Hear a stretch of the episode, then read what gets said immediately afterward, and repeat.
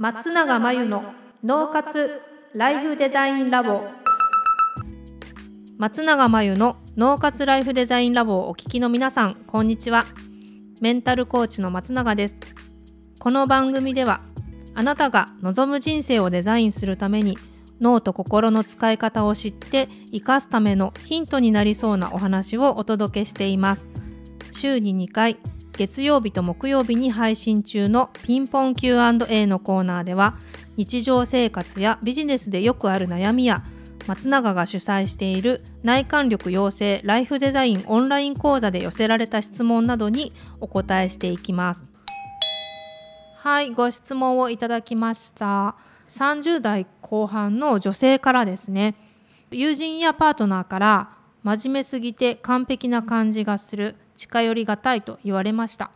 個人的に真面目という言葉はあまり好きではありません。というのも昔真面目なあまり職場で嫌な思いをしたこともあったんです。ただ真面目のおかげで仕事で良かったこともありました。どうやったら近寄りやすくなりますか？というご質問ですね。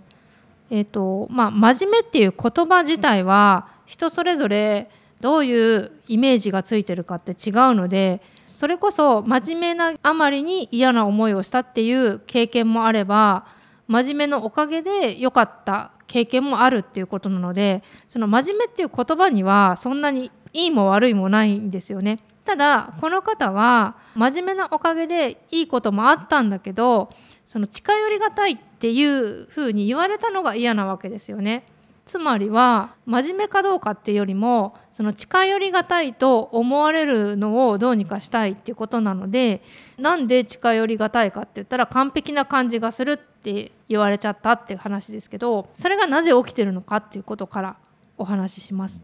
完璧な感じがするとか近寄りがたいって相手が感じる時相手の問題の場合もあります。相手がただ単にそういう人が合わないとか相手の中に自分は真面目じゃないとか自分は完璧じゃないっていう引け目があってそういう雰囲気の人に近寄りがたいみたいな場合もあるので必ずしも自分の原因ではないこともあるっていうことをまず覚えておいてください。その上で大抵完璧な感じがして近寄りがたいって言われる人って弱みを見せない人が多いんですよ。なんか自分のできないところとか弱いところとかを見せたら人に嫌われるんじゃないかとかあとは、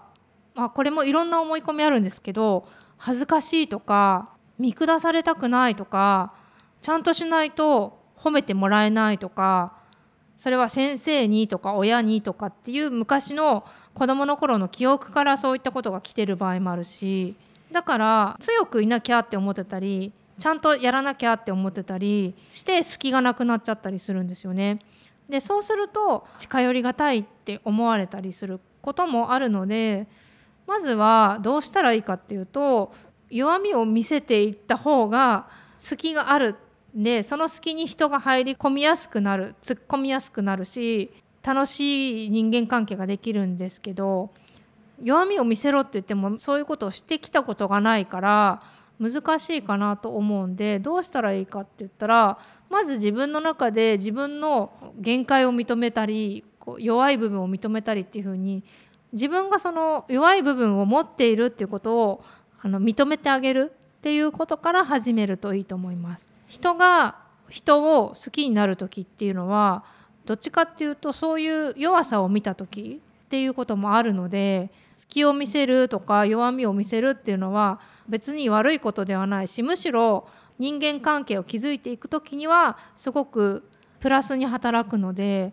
あんまり怖がらずに自分の失敗談とかでもいいし弱いところっていうのをオープンにしていくできるところだけでいいんですけど別に公の場でオープンにしろっていうことではなくて自分から開示していくっていうのも必要かなとは思います。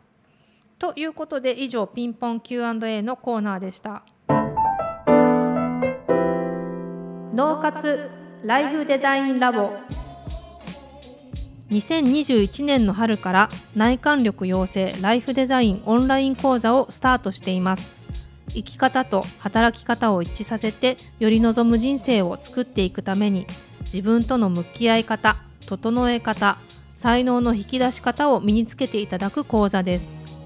自宅で好きなタイミングで受けられます。今なら初月は無料です。詳しくはポッドキャストの説明欄に URL を載せていますので気になる方はチェックしてください。それでは次回の松永真由の脳活ライフデザインラボでまたお会いしましょう。